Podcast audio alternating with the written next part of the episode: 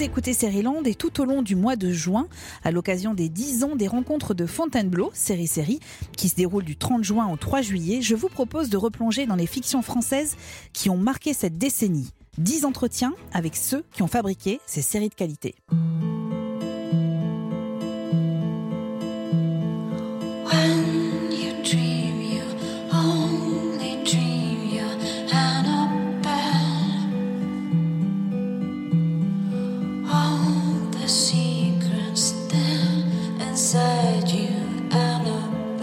L'étymologie a des vertus. Elle permet de donner du sens au mot, de placer ce même mot dans son histoire. Il suffit d'ouvrir un dictionnaire.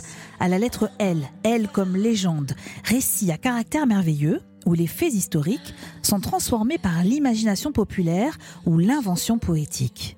Et si le Bureau des légendes, la série, était tout cela? Un fabuleux récit d'une entité de la DGSE chargée de former des agents clandestins, immergés dans des pays étrangers et chargés de récolter des renseignements pour le compte de l'État français.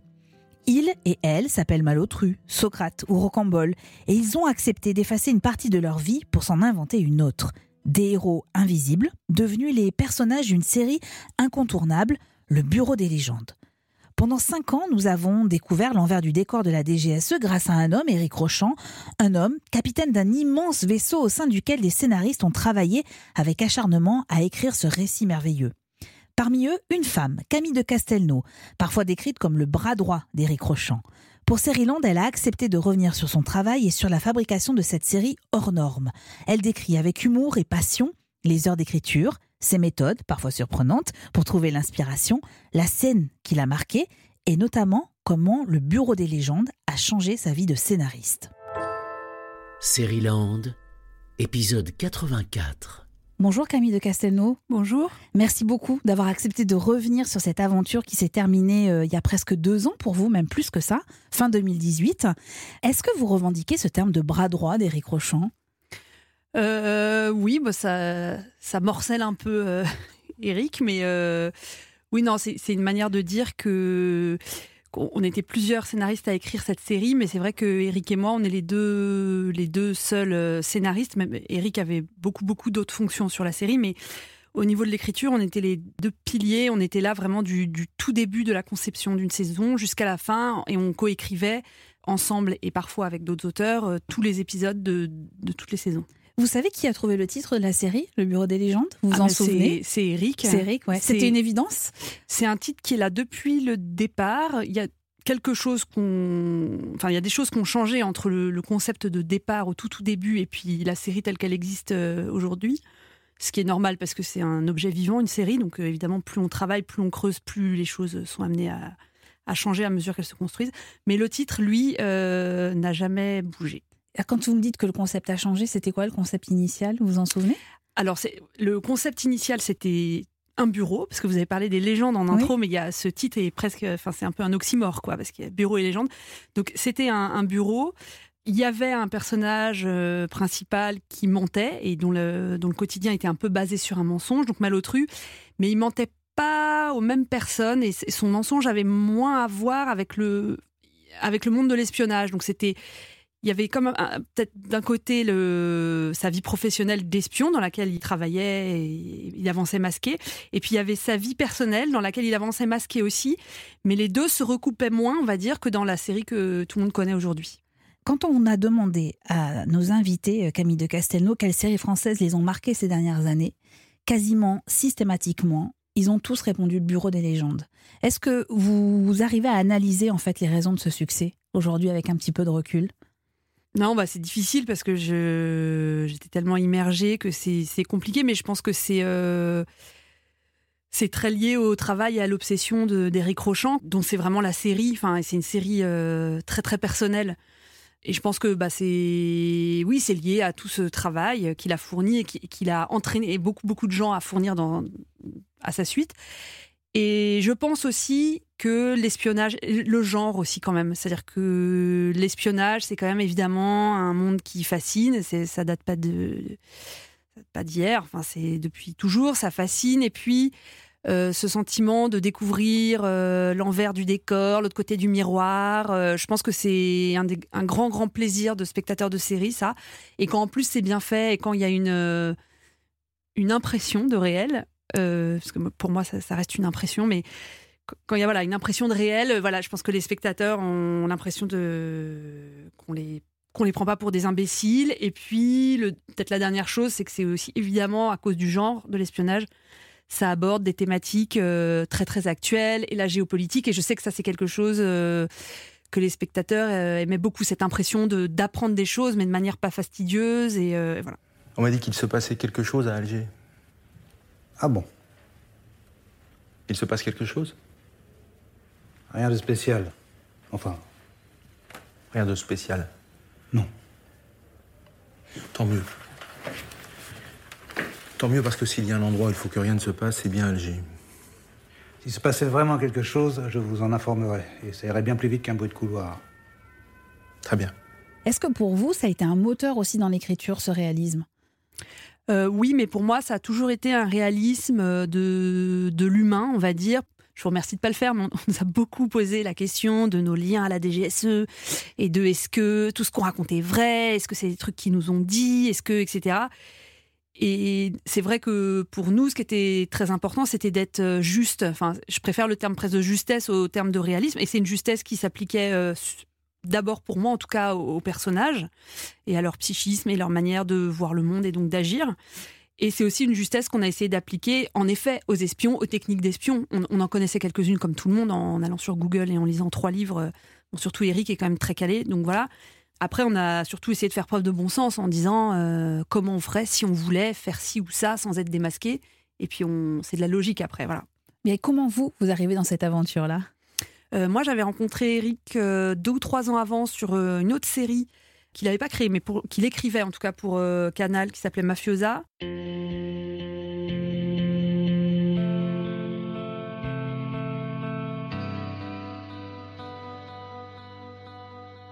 Et puis c'est une rencontre un peu, euh, enfin pas ratée, mais on, il m'avait fait passer des tests pour écrire avec lui et son co-auteur euh, de l'époque, Pierre Leccia. Et puis en fait, euh, j'avais eu un bébé au mauvais moment. Enfin, ça s'était pas fait. Mais il m'avait rappelé pour euh, bosser sur un projet qui s'appelle Les Oligarques, qui était une, série. Pour HBO, c'est ça? Ouais. Mhm. alors à l'époque, c'était pas pour HBO, mais c'est voilà, c'est devenu ensuite un projet pour HBO. Et on avait bossé ensemble sur Les Oligarques. J'avais réécrit avec lui une version de pilote. C'est vrai qu'on s'était très très bien entendu, qu'on parle la même langue qu'on va tous les deux très vite et qu'on avait adoré bosser ensemble. Et du coup, bah, après, j'ai pas de nouvelles pendant un an. Et puis, un an après, il m'a rappelé en me disant Bah voilà, je viens de vendre un projet à Canal, est-ce que tu veux euh, venir le faire avec moi? Donc, euh, Et vous imaginez que ce serait un tel projet aussi euh, gigantesque? Non, pas du tout. j'aurais dû, parce que j'aurais dû avoir confiance en Eric, qui lui le savait très bien et qui le disait. ah, c'est vrai, c'est vrai. Oui, oui, Eric, il était, il était ambitieux. Enfin, et d'ailleurs, il avait raison. Non, moi j'ai toujours, je trouve c'est un, on est un peu quand même au pied de, l'Himalaya euh, en tongue quoi. Quand on commence comme ça au tout tout début d'une série, c'est-à-dire qu'on n'a rien, on a, enfin on a rien. Si on a évidemment on a des, idées et puis il y a Eric qui a quand même beaucoup d'idées et tout, mais ça paraît très loin quand même. Le moment où les lumières vont s'éteindre dans la salle et où il va y avoir un générique et des comédiens dont on n'a pas la moindre idée de qui ils seront au début. Donc ça, donc euh, non non moi au début je me disais bon je viens, j'apprends des trucs on verra. J'ai très longtemps dit on verra, on verra, on verra. Et j'ai compris que ça allait être bien en... à l'écriture en millions de saisons une. D'accord. Ouais. Donc au bout de combien de mois? Combien d'heures d'acharné devant son ordinateur? Je dirais au bout de d'un an d'écriture en ah fait. Ouais. Alors est-ce qu'on peut faire deux souvenirs? Est-ce que vous pouvez me raconter la première scène que vous avez écrite, si vous vous en souvenez? La première scène que j'ai écrite de mémoire. Attendez, je me souviens plus. C'était sur Marina Loiseau, c'est sûr. Parce que c'est le personnage avec lequel j'ai toujours été le plus à l'aise. C'est une espèce de, métaphore euh, de, moi, parce que, enfin, euh, à part son immense intelligence et le fait qu'elle a fait Polytechnique, ce qui n'est pas du tout mon cas, mais euh, elle, c'était la petite novice qui vient travailler avec le grand malotru et qui, qui espère qu'elle va réussir à faire sa place dans ce trou-là. Et donc, c'était une espèce d'allégorie assez bébête de de, moi euh, sur cette série. Donc, euh, ça doit être euh, dans l'épisode 2. C'est une scène de, Marina dans cet institut de sismologie dans lequel elle, rencontre cet Iranien qui s'appelle Reza, de mémoire. Alors si on prend par exemple l'enregistrement de ce même séisme fait par la station de Saint-Sauveur, à presque 10 000 km de l'épicentre, le déplacement du sol est Les encore- nouvelles méthodes spectrales, vous connaissez?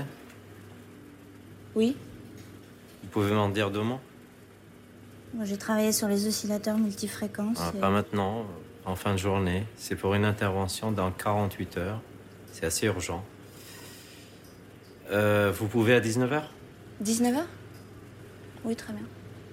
À tout à l'heure À tout à l'heure. J'ai même oublié les, les- les noms des personnages. C'est Ah, ah terrible. bah alors attendez, vous savez qu'il y a une question rituelle dans Série Land, vous le savez peut-être pas Camille de Castelnau, mais maintenant vous allez le savoir. J'adore savoir comment vous trouvez les prénoms, les noms de famille de vos personnages, et alors encore plus là dans le cadre du Bureau des légendes, puisque en plus ils ont des, ils ont des, des noms d'emprunt. Comment vous avez déterminé tout ça? Alors, les noms d'emprunt, c'est facile. C'est les insultes du capitaine Haddock. Ouais. Donc, euh, on va sur, savait, on va c'est sur vrai. Google, on tape Ouais. insulte capitaine Haddock. Il y a des listes Mais qui a eu cette idée. Ah, bah, ça, c'est Eric. Non, Eric. mais les noms, c'est Eric. D'accord. Ouais, les noms, c'est Eric. euh, donc, euh, les prunes, euh, les. euh, c'est quand même souvent des noms, des noms étonnants. Les noms de famille, ouais. Sisteron. Non, tous les, tous les noms, c'est Eric. C'est Eric qui les Ouais, a trouvés. ouais. Ouais, ouais, Marina Loiseau. Et, et c'est marrant, les noms étaient là très, très tôt. Parce que peut-être qu'il les avait déjà, il avait déjà une consistance humaine à ses personnages en fait. Bah ouais, il savait à quoi Oui, c'est vrai, hein. c'est vrai qu'on est arrivé, les, les noms étaient déjà là. Alors, vous me parliez des, des séances de projection. Est-ce que vous vous souvenez de la première séance de projection où vous voyez les premières images de la série? Bah alors moi je voyais les rushs, donc Ouais. c'est très particulier parce que c'est des rushs, donc c'est par définition pas monté, euh, pas étalonné, pas... enfin c'est très très brut quoi. Il y a le action, le coupé, le, le bafouement de, de, de l'acteur avant de se lancer. Donc moi oui je me souviens des, des premiers rushs, euh, ça devait être avec Mathieu Kassovitz d'ailleurs. C'est très très dur de regarder des rushs. Enfin c'est très dur, c'est euh, très perturbant parce que c'est comme un c'est presque comme, enfin, c'est un hommage au, au monteur, c'est, mais c'est comme un patron en couture, quoi. C'est-à-dire que c'est là, mais enfin, c'est pas là. Enfin, c'est le. Mais est-ce que vous voyez ce que ça peut donner quand même? Même si c'est pas On- vous qui faites voit- euh, le montage au bout oui, du compte? enfin, en fait, on voit que le comédien est juste. Et bah, sur le bureau des légendes, c'était formidable parce que globalement, tous les comédiens étaient justes. Enfin, c'est d'ailleurs que ce soit des très grands acteurs comme, euh, comme euh, Daroussin, Kassovitz, dont, voilà, mais même euh, des gens qu'on connaissait moins euh, avant le bureau des légendes et tout. Et ils étaient tous très très justes, donc c'était très agréable de regarder les rushs. Mais très bizarre. Vous attendez des instructions? Non, je sais pas. Vous ne travaillez plus pour nous? Je sais. S'ils vous ont contacté, c'est que votre légende a tenu. Pour eux, vous n'êtes qu'une sismologue qui revient d'Iran. Donc tout va bien. Tout va bien.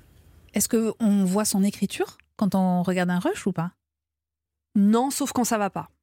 Ah, c'est le défaut qu'on voit? Sauf- ouais.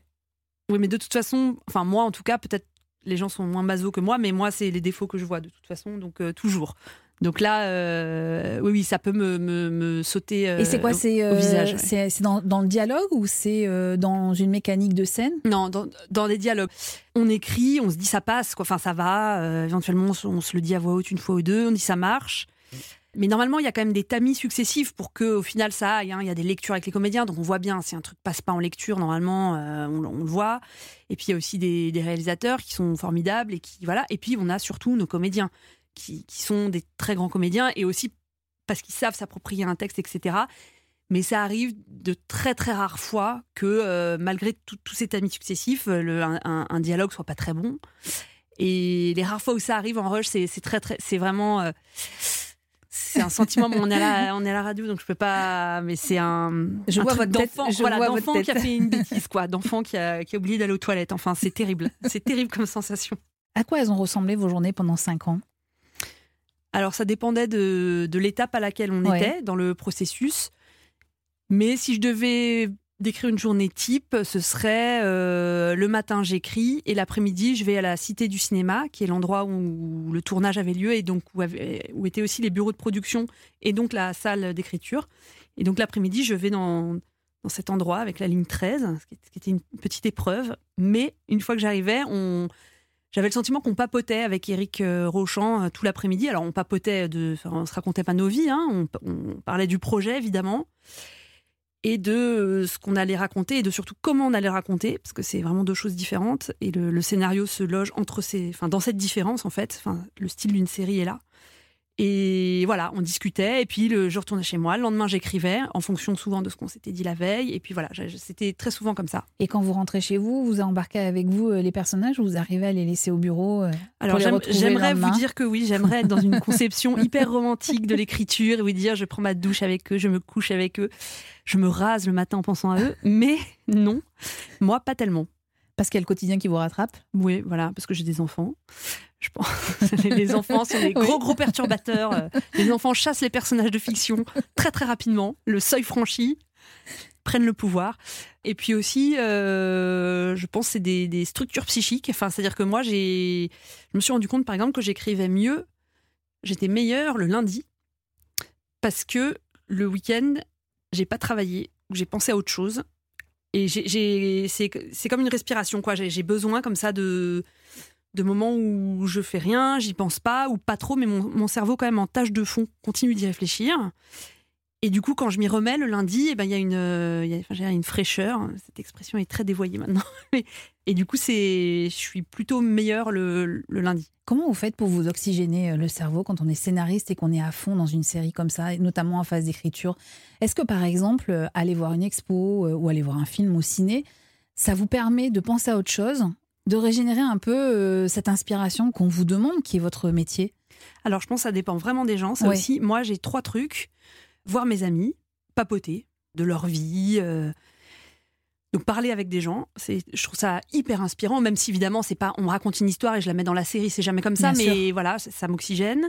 Euh, voir des films et des séries, mais alors surtout pas des séries euh, d'espionnage par exemple. Alors ça, c'est surtout pas.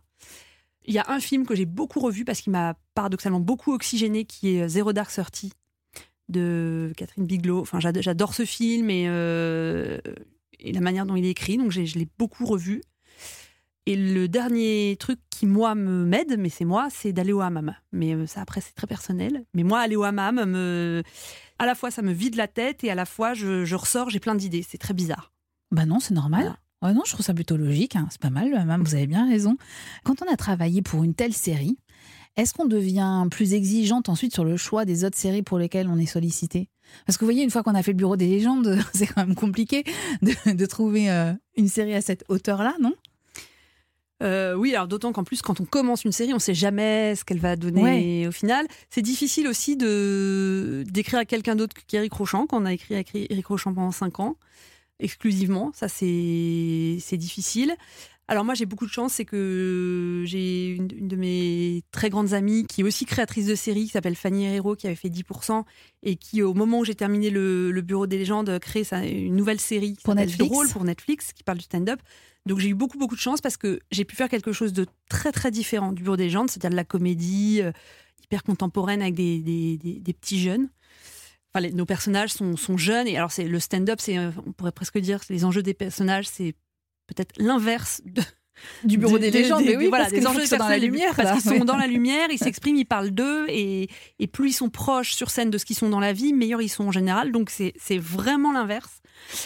Et c'était de la comédie. Moi, j'avais très envie de faire de la comédie. Euh, Les, les, les, les, les trois euh, blagues qu'il y a sur, sur 50 épisodes du Bureau des légendes, c'est non, c'est pas vrai. Souvent, c'est Eric, mais parfois, c'est moi parce que vraiment, la comédie, ça m'intéressait énormément. Donc, j'ai eu, j'ai eu une transition très, très en douceur euh, grâce à Fanny et, et à Drôle, quoi. Je, je peux vraiment pas me plaindre. Ça veut dire que vous avez pu dire au revoir euh, très facilement à vos personnages du Bureau des légendes? Oui, ça va, parce que je je suis pas obsessionnelle sur mes personnages, et enfin sur nos personnages, et aussi que j'ai eu là, euh, j'ai une transition de- Mhm. avec un, un congé maternité, un bébé, donc euh, je suis passé. passée par un sas euh, très très privé qui fait que ça, ça s'est pas fait dans la douleur. Question un peu difficile, mais est-ce qu'il y a une scène qui vous a marqué particulièrement? En cinq ans de, de Bureau des légendes À écrire ou une fois que je l'ai vu? Une fois que vous l'avez vu déjà Eh ben, c'est marrant. Il y a des, des scènes que pourtant j'ai écrites dans la saison 3 sur la captivité de Malotru qui m'ont mise très très mal à l'aise quand je les ai quand je les ai vues. Pourquoi? Bah parce que c'est des scènes de violence Ouais. et qu'en fait euh, Quand il est retenu en otage, c'est ouais, ça? le, le- le- le début de la saison 3, Ouais. les épisodes de mémoire 1 2 3, Et que quand vous les écrivez, vous imaginez pas cette violence-là Bah non, parce qu'en hein fait, euh, il y a pas de- quand on écrit, il n'y a pas de corps. C'est-à-dire, enfin, quand on écrit, euh, c'est des mots. Donc, c'est pas le même effet que quand on voit un corps euh, qui souffre, enfin, ou qui est censé souffrir, parce que je pense, j'espère que Mathieu n'a pas trop souffert pendant ces séquences. Mais ouais, il y a des scènes où il est pendu par les pieds et tout. Et je me suis dit, euh, mais quel esprit malade a écrit ce truc. Enfin, c'est comment tu peux avoir envie d'écrire ça? Comment tu peux t'amuser? Parce qu'en fait, quand on, enfin, moi, quand je, quand j'écris, je m'amuse. Enfin, à la fois c'est très angoissant, mais à la fois c'est très amusant, très ludique, jubilatoire. J'adore ça. Et du coup, c'est vrai que le voir, en plus parce que Mathieu est un très bon acteur et que là même il était un peu aminci, il était, enfin, il avait l'air vraiment d'avoir mal.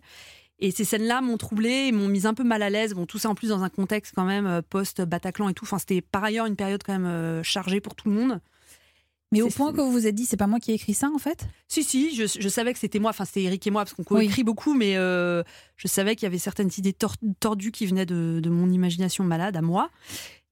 Je me suis dit, heureusement que on avait quand même un soupçon d'éthique sur cette série et que on faisait quand même très très attention de pas tomber dans le sadisme et tout, ce qui est ce qui est compliqué parce que parfois pour faire de l'effet, ça peut être euh, tentant, notamment avec la violence et cette violence-là en particulier. Et je me suis dit, ah ouais, là, même avec euh, toutes les précautions euh, éthiques, euh, etc. Mais après, je pense je regrette pas. hein. je pense qu'il fallait le faire, qu'à un moment, il faut appeler un chat un chat. On parle de ça, on parle de ça. C'est-à-dire que la pudeur qui consiste à refermer la porte de la salle d'interrogatoire pour pas voir quelqu'un souffrir, à un moment, c'est pas honnête quand on fait une série qui parle de ça. On fait une série qui parle de ça. Ou alors, faut faire autre chose. Donc, c'est pas pour dire que j'ai un regret, mais ça m'a troublée. Est-ce que vous vous êtes posé même des questions sur vous à ce moment-là? Quand vous voyez que vous êtes capable d'écrire un truc pareil? Non, je pense que j'étais déjà euh, très consciente de, De, de, quoi? de la grande violence qui m'habite, la grande violence qui m'habite et qui ne demande qu'à s'exprimer. Donc euh, l'écriture est, un- scénarios. donc l'écriture est un exécutoire, un exécutoire, un ex- c'est le mal, le mot est, est mal choisi. Contraire. Un, exécu- un exutoire à ça, à tout ça? Bah, sans doute. Hein. Ouais. Reste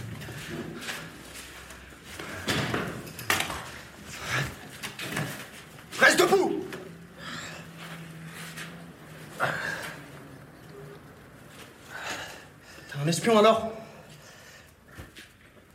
DGSC. Avoue que t'es un espion, je t'arrache tes dents Je suis un espion. Rabiente. Depuis quand vous écrivez? Bah, quand j'étais petite, j'écrivais des, euh, des romans pour ma mère. Qui euh, étaient moins qui noirs que ça, qui j'espère. étaient, euh, oh, qui étaient comme toujours des histoires d'orphelins, euh, ballottés d'orphelinat en orphelinat, le ventre vide et le cœur plein de larmes. C'était et, quand même. et votre maman, elle disait quoi quand elle lisait ça? Je sais pas, elle devait se dire que j'étais un tout petit peu angoissée, mais que ça, que ça finirait par passer. Sans quoi elle se trompait. Non, ouais, voilà, j'écrivais beaucoup d'histoires quand, quand j'étais petite, et puis euh, le scénario, c'est depuis, bah, depuis que j'ai eu le, le concours de la Fémis, euh, donc depuis que j'ai, je sais pas, 23, 23 ans. Mais donc c'était une évidence pour vous l'écriture?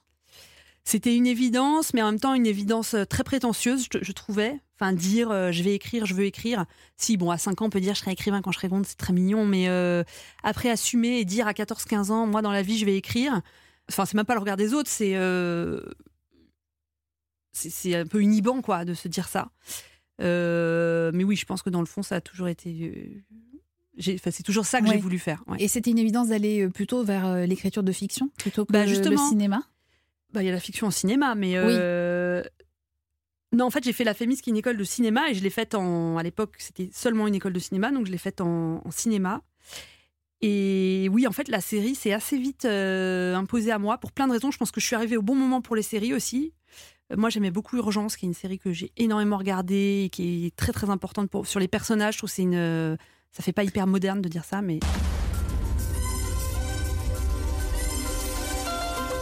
Quand vous dites que vous avez beaucoup regardé Urgence, est-ce que vous êtes du genre à séquencer Urgence? C'est-à-dire à chronométrer par exemple les séquences? Ah non, surtout pas. Ah non, pas du tout. Moi, je suis une midinette. Ah non, non, je regarde Urgence. Je, non, non. Je pleure, je ris, je, je m'inquiète. Pas du tout technique, d'ailleurs pas assez. Et c'est de, enfin, c'est dommage parce que je pense que c'est un, une vraie forme d'apprentissage comme ça qui, qui me serait très utile. Mais non, non, je me suis complètement embarquée. Et donc c'était Urgence qui était un peu votre référence? Donc Urgence, voilà, ça fait pas très moderne de dire ça, mais c'est pas grave. Urgence, c'est un peu une de mes, voilà, une de mes grosses références.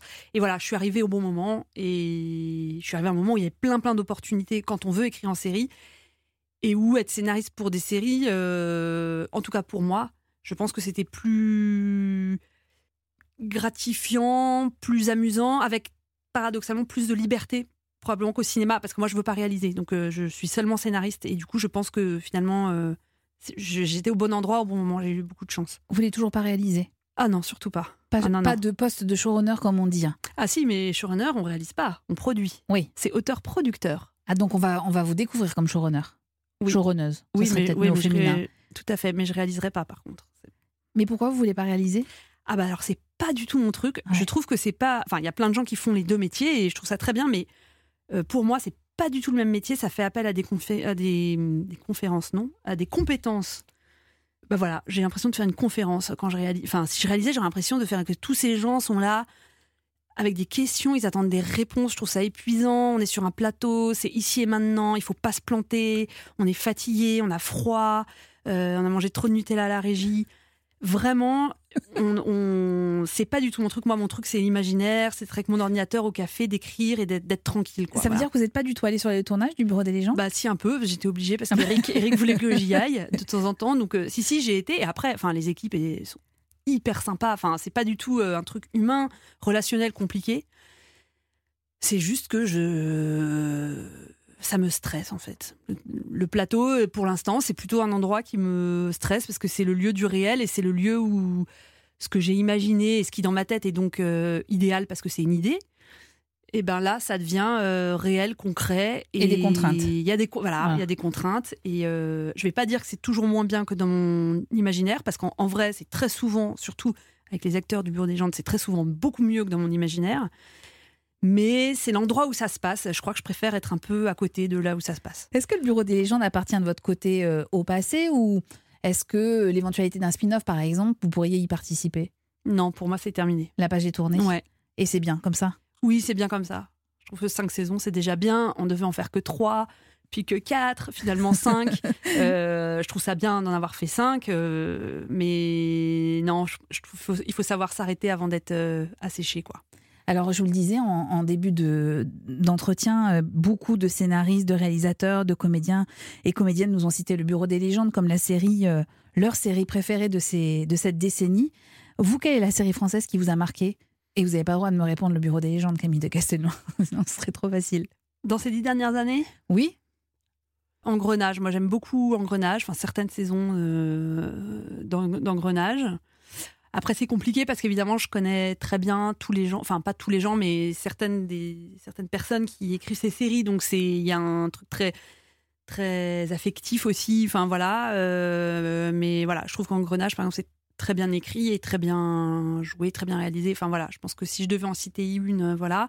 Je pense qu'il y, y a un point commun avec le Bureau des légendes qui est ce souci de réalisme, sans jamais oublier le côté romanesque, et notamment à travers les personnages que, que vous développez.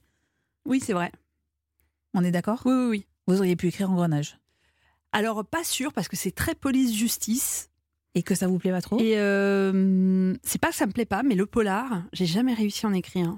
Enfin, j'ai j'ai pas essayé beaucoup, hein, mais euh, Ah, c'est marrant ce que vous dites. Ça veut dire que euh, vraiment, le Bureau des légendes, vous voyez pas du tout un côté polar à cette Non. série? pas du tout. Je vois un côté espionnage, mais qui est pas du tout mon truc non plus. Et, et le non, mais c'est vrai, le la partie euh, dramaturgique très liée à l'espionnage. La mécanique, mais sans connotation péjorative, c'est vachement important. La, la mécanique espionnage, c'était beaucoup, beaucoup Eric qui la prenait en charge. Euh, moi, j'ai pu apporter des trucs hein, par-ci par-là, mais c'est pas là où je m'amuse le plus.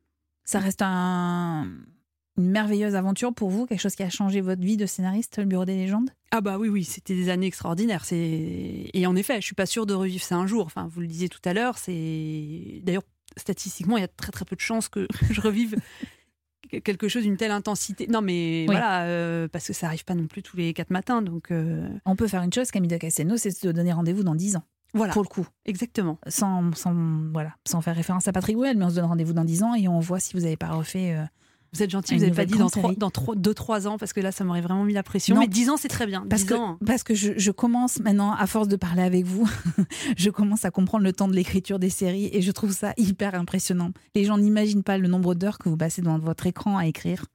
On passe beaucoup de temps à écrire, pas devant notre écran hein, aussi. Ah, vous, vous écrivez pas devant votre écran Si, si, quand- bah, le moment où on écrit, on, on tape le Oui. texte, là on est devant notre écran, mais moi je pense que c'est pas à ce moment. Enfin, il y a beaucoup de choses qui ne se jouent pas du tout à ce moment-là et qui se jouent quand on fait autre chose, quand on vit, quoi. Est-ce qu'il y a un moment, Euh, Après, je vous dirai pourquoi je vous pose cette question-là, mais est-ce qu'il y a un moment du quotidien où votre cerveau fonctionne particulièrement bien?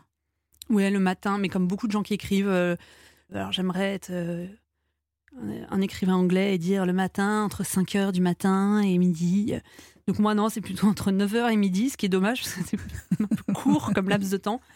Mais oui, non, clairement, le matin, euh, le matin, je suis, je suis meilleure. Par exemple, quand vous marchez dans la rue ou quand vous prenez une douche, c'est pas le moment où vous avez votre cerveau qui. Si marcher dans la rue avec de la musique dans les oreilles, ça c'est très efficace. Après, il faut faire attention parce que la musique peut donner l'impression qu'on a une scène extraordinaire. Qu'en fait, c'est la musique qu'on écoute qui est extraordinaire et qui déteint sur la scène qui en fait est très médiocre. Donc, faut faire attention. Une époque lointaine où je faisais du sport, euh, quand les salles de sport étaient ouvertes. Là aussi, ça pouvait être euh, le, le côté totalement anti-glamour de l'endroit, paradoxalement, fait que je pouvais avoir des idées. Le hammam, beaucoup. Alors, on- attend votre prochaine séance de hammam pour, pour voir à quoi ressemblera la prochaine série. On attend sur Netflix, évidemment, Drôle de Fanny Herrero, à laquelle vous avez participé. Et puis, le Bureau des légendes eh bien, est toujours disponible sur mycanal.fr. Et c'est de toute évidence la série française de cette décennie. Et sans doute plus, parce qu'on parle des 10 ans, mais peut-être que dans 10 ans, on se dira encore que c'était euh, le Bureau des légendes. Merci infiniment, Camille de Castelnau, d'avoir accepté de regarder dans le rétroviseur de votre métier. Merci à vous. Merci.